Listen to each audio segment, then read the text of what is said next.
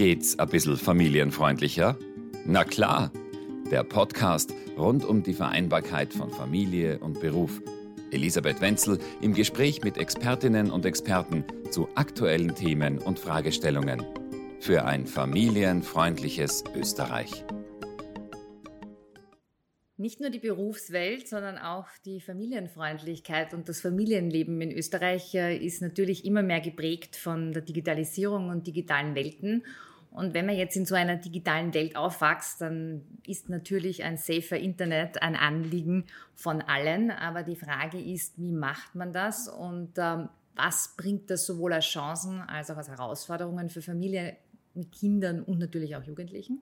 Und dazu heute unser Gast in unserem Podcast, die Direktorin Barbara Buchecker, Expertin für digitale Medien und äh, sie beschäftigt sich seit vielen Jahren mit dem Verhalten von Kindern aller Altersgruppen in der Online-Welt, ist Vorsitzende des Österreichischen Instituts für angewandte Telekommunikation, ähm, ein Name, der mich äh, jedes Mal wieder begeistert und äh, hat unter anderem auch einen Video-Elternratgeber rund um das Thema ähm, Online Safer Security herausgegeben. Und äh, allem voran, oder ich glaube, das bekannteste, von dem wir heute sicher auch noch einiges hören werden, ist die Initiative Safer Internet.at. Herzlich willkommen, vielen Dank, äh, dass äh, Sie sich heute Zeit nehmen und äh, so als kleines Intro, weil wir ja hier Vereinbarkeit und Familienfreundlichkeit als zentrales Anliegen haben.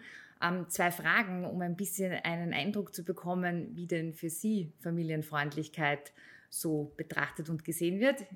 Nach dem Motto, in der Kürze liegt die Würze. Familienfreundlichkeit ist für Sie. Eigentlich ist es, wenn ähm, Tools, Online-Dinge von allen Generationen genutzt werden können. Also WhatsApp ist ein schönes Beispiel. Alle können miteinander in Kontakt treten oder auch YouTube. Das können die Kinder äh, verwenden, aber auch äh, die Eltern und die Großeltern. man kann eigentlich mitwachsen mit den Tools. Also ein ganz intergenerativer Ansatz und äh, der größte Gewinn durch Familienfreundlichkeit ist für Sie aus Ihrer Sicht?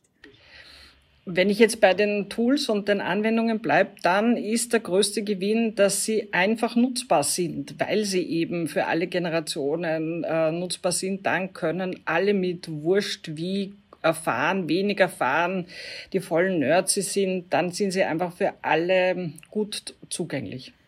Ja, da sind wir schon mitten im Thema. Wir haben ja in den letzten Monaten durch die Homeschooling-Situation ähm, den Moment gehabt, dass Kinder und Jugendliche sehr viel Zeit vor dem Computer, vor dem Smartphone und äh, dadurch natürlich im Internet verbracht haben. Und äh, Homeoffice und Homeschooling sind ja jetzt keine so gute Kombination. Von dem her hat sich das Internet wahrscheinlich auch äh, als guter Zeitvertreib für die Kinder angeboten, während man selbst am Arbeiten war. Ähm, ist an sich ja wahrscheinlich ein, eine Sache, die so bleiben wird oder immer so sein wird. Was können Eltern dabei beachten? Also was ist denn da wichtig, wenn man das schon nützt? Naja, wir sind ja eigentlich in der Situation, wenn ich so aus Sicht ähm, des Wohnorts, an dem ich bin, äh, es ja auch einen Gewinn gibt an diesen Homeschooling, Homeworking äh, Zeiten. Es hat auch bedeutet, dass Menschen an ihren Orten während des Tages sind, mit den Kindern während des Tages sind, dort, wo sie zu Hause sind. Also das gute alte Teleworking sich ja jetzt plötzlich in neuer Form äh, durchgesetzt hat und äh, umgesetzt hat. Und ähm, da erleben wir halt auch alle Herausforderungen, die wir auch in der Vergangenheit immer wieder angesprochen haben. Sie haben schon gesagt, eigentlich lässt sich Homeschooling und Homeworking nicht vereinbaren. Ähm, denn es bringt vor allen Dingen die Eltern sehr in Stress, die Kinder in große Langeweile und äh, fühlen sich auch oft verloren und suchen sich dann andere Dinge im Internet. Und da sind wir auch schon so ein bisschen bei den Herausforderungen. Ähm, wir brauchen auch in der Zeit, wo wir als Eltern mit unserem Beruf beschäftigt sind, wirklich gute und verlässliche Orte, wo unsere Kinder sich im Internet ähm, aufhalten können. Denn sonst Sonst ähm, bedeutet das einfach, äh, dass sie auch mit äh, Inhalten, mit Dingen in Berührung kommen, die sie nicht einschätzen können.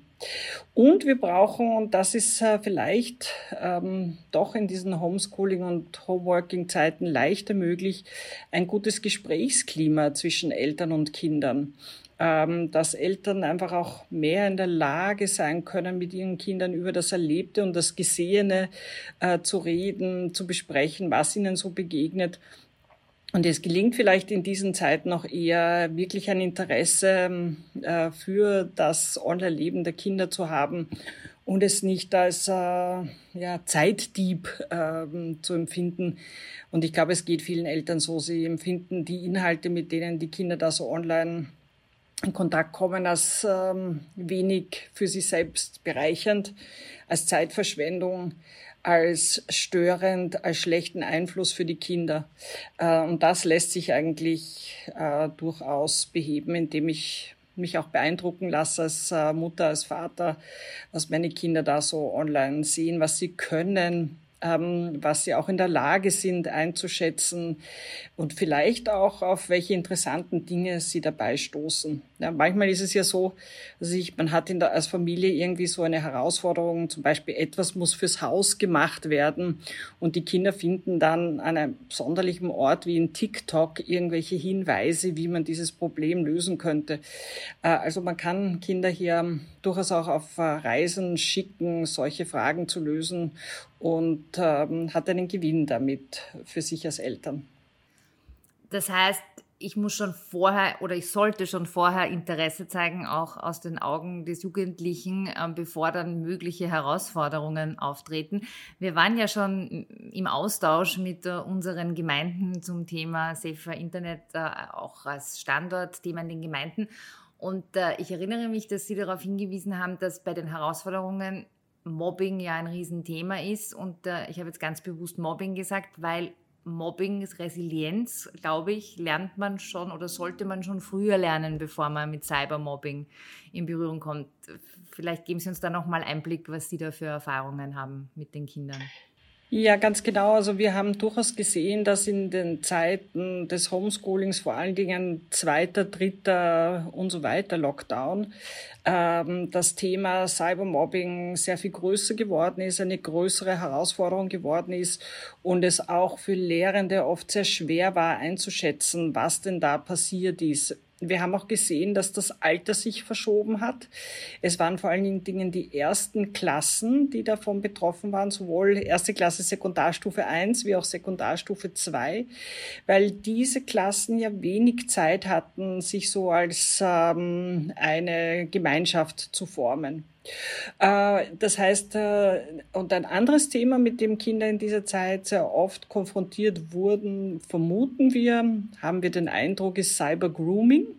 Also so das äh, Erschleichen von Vertrauen an Kinder durch Erwachsene mit dem Ziel, sie später sexuell zu missbrauchen.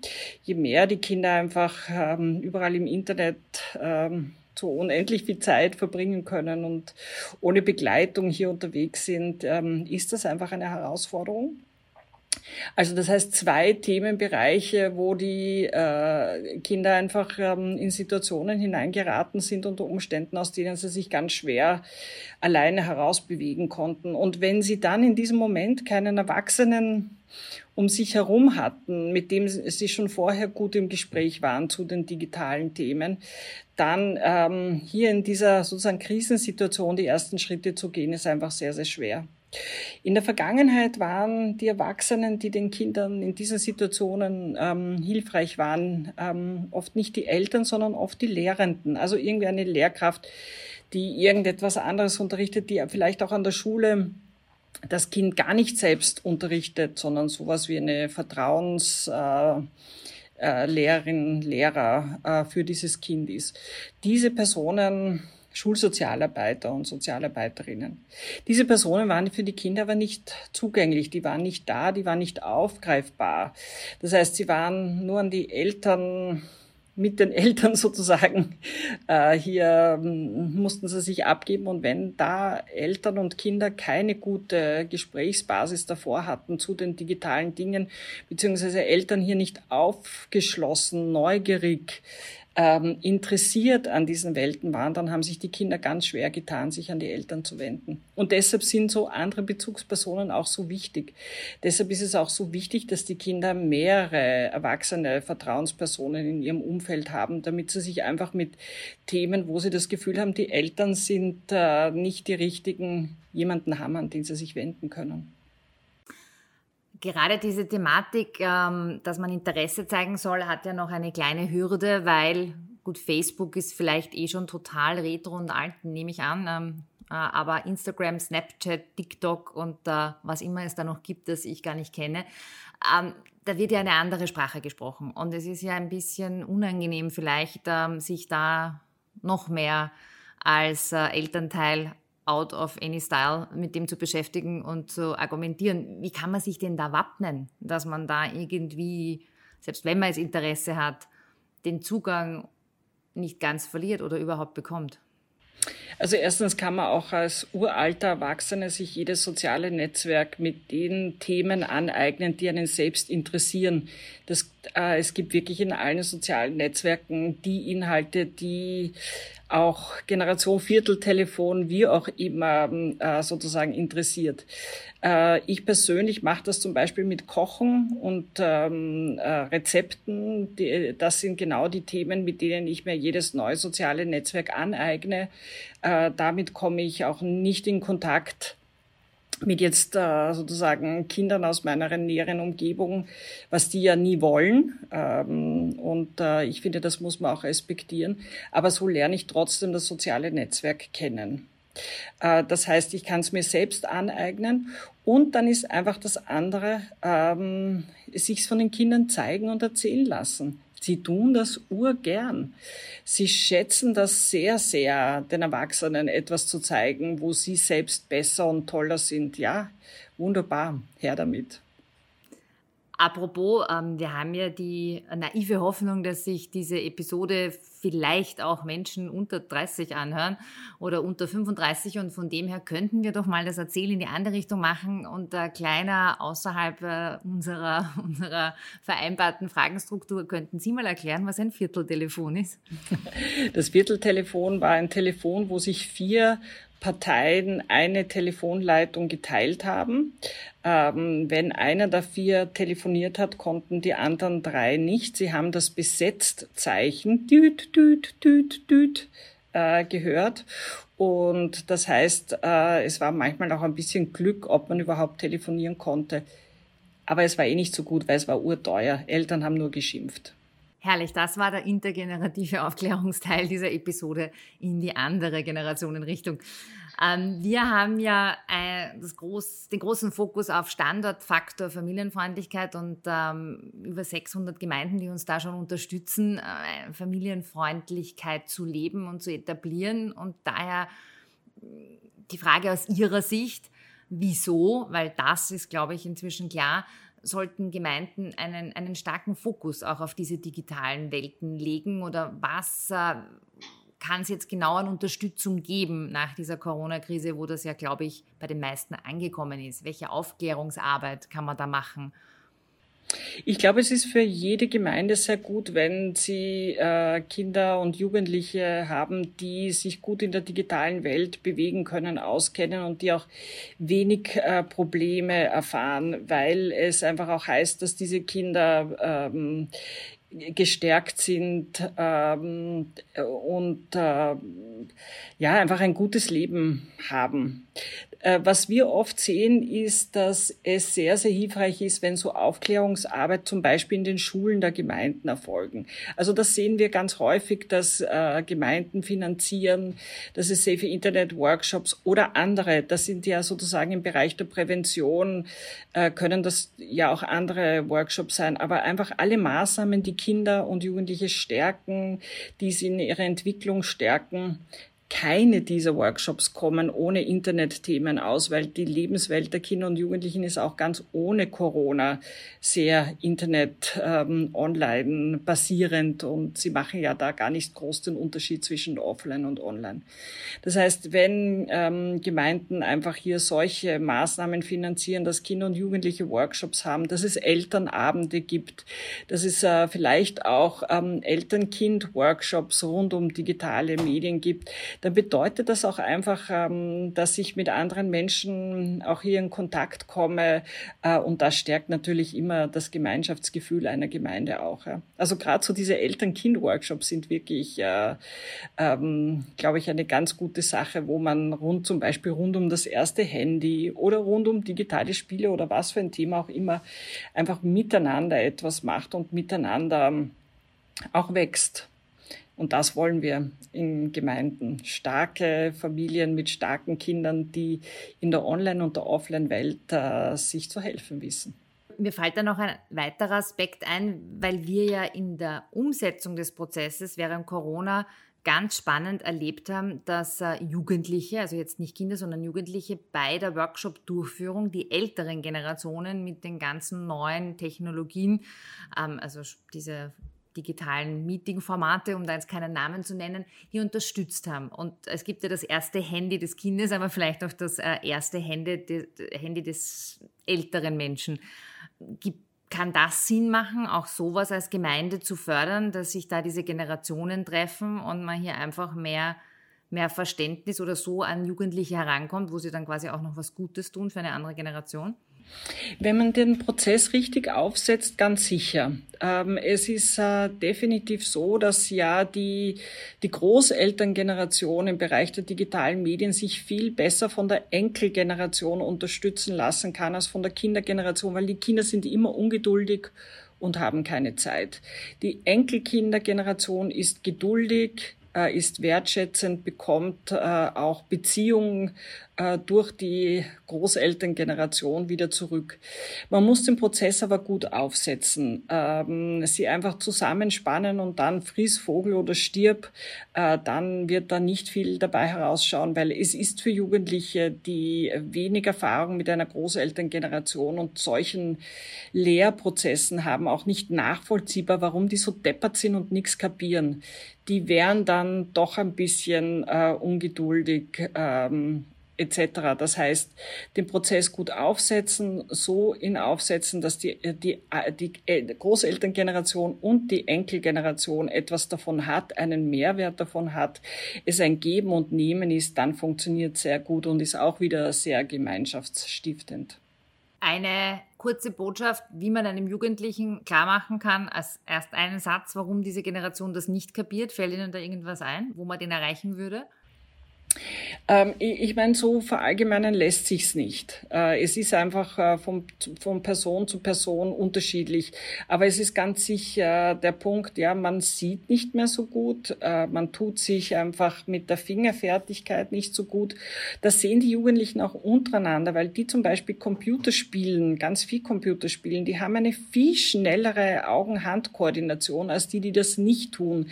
Das heißt, da sieht man sogar in der gleichen Generation Unterschiede und das nehmen auch die Jugendlichen wahr und so können sie das dann durchaus auch auf die anderen Generationen, wie zum Beispiel die Generation Vierteltelefon äh, sozusagen äh, sehen und, äh, und da dann auch ein gewisses Maß an Geduld aufbringen. Also wo man früher sozusagen unterstützt hat beim Aufstehen und äh, Sessel zur Seite rücken, um vorbeizugehen, hat man jetzt Verständnis, dass der Daumen langsamer funktioniert. Kann ich das so? Richtig, richtig. Und es ist tatsächlich der Daumen, der der ganz große Unterschied ist. Äh, sozusagen wir, die wir nicht äh, mit dem äh, Daumen in den digitalen Medien aufgewachsen sind, wir werden den Daumen nie so schnell kriegen wie die heutigen Jungen, wo der Daumen ab dem, ich weiß nicht, fünften Lebensjahr schon ein ganz ein wichtiger Bestandteil in der digitalen Welt ist.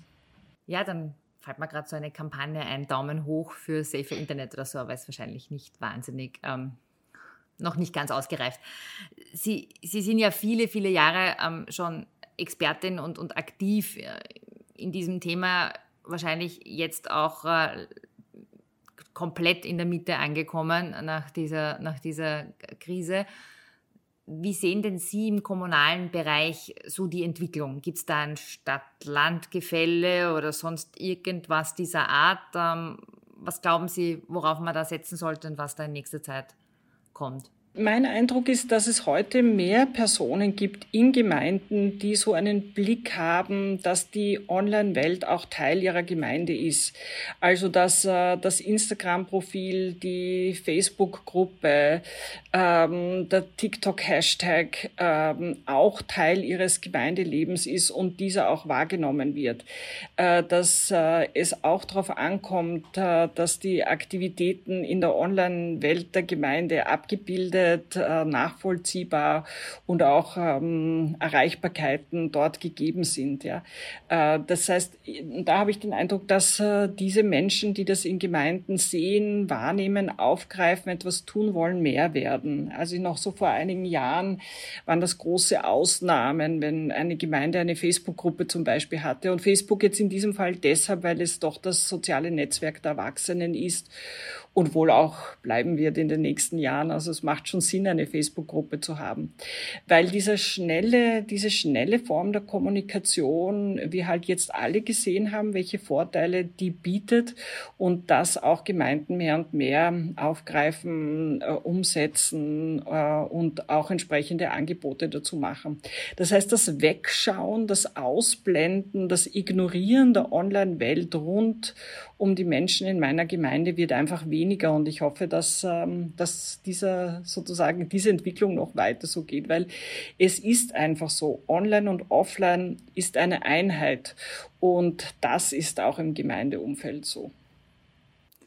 Das wäre jetzt fast schon eine perfekte Abschlussbotschaft, um, um Lust und Guster zu machen ähm, auf äh, mehr Information. Dabei darf ich vielleicht erwähnen, dass wir, ich glaube, die zentrale Seite, wo alle Informationen zu dem oben stehen, äh, saferinternet.at, auch äh, in die Show Notes stellen werden und äh, weitere Informationen zu Ihnen und Ihrer Arbeit.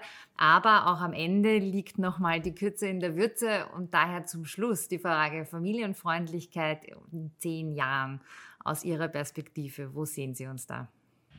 Ja, ich hoffe schon, dass das, äh, ich bleibe jetzt bei meinem Bild der Online-Anwendungen und der Tools, dass diese sozusagen abgebildet sein einer Gemeinde oder dass äh, die Online-Welt einer Gemeinde viel mehr ausdifferenziert sein wird, dass es nicht nur virtuelle Jugendzentren, sondern auch virtuelle Arbeitsgruppen und schnelle Rückfragemöglichkeiten äh, innerhalb der Gemeinde ganz selbstverständlich sein werden, ähm, dass auch Informationen einfach von allen Altersgruppen, von den Jungen wie den Alten, äh, schnell und einfach gefunden werden können und dass sich ähm, die äh, wichtigen Personen in der Gemeinde einfach auch schnell erreichen kann. Ähm, das wäre der Wunsch, aber ganz klar ist, da braucht es auch Grenzen. Es kann nicht sein, dass man 24-7 auf äh, Anfragen aus der Gemeinde antwortet. Und das ist ja auch in der Offline-Welt nicht so. Man kann ja auch nicht jederzeit äh, zu den Bediensteten der Gemeinde hingehen und sie alles fragen, was man fragen möchte. Also es muss auch hier in der Online-Welt einfach Grenzen geben. Ja, das heißt wahrscheinlich von der Etikett zur Netiquette auch in diesem Bereich ähm, und äh, klingt so, als ob Familienfreundlichkeit äh, sowohl in der analogen Welt als auch in der digitalen Welt ein Riesenstandortfaktor wird. Von dem her danke ich sehr für das Gespräch. Sollten Sie, liebe Zuhörerinnen und Zuhörer, Interesse haben an den Themen äh, dieser Episode, dann finden Sie Informationen dazu auf unseren Websites und natürlich auch äh, auf der Website von unserer heutigen Expertin, Frau Direktorin Buchecker. Ich darf mich sehr, sehr herzlich bedanken für das Gespräch. Es macht äh, Freude und ich hoffe, wir bleiben im Austausch für ein familienfreundliches Österreich. Vielen Dank. Vielen Dank. Vielen Dank fürs Zuhören. Bei Fragen, Feedback oder Themenwünschen können Sie uns gerne unter www.unternehmen-für-familien.at slash podcast kontaktieren.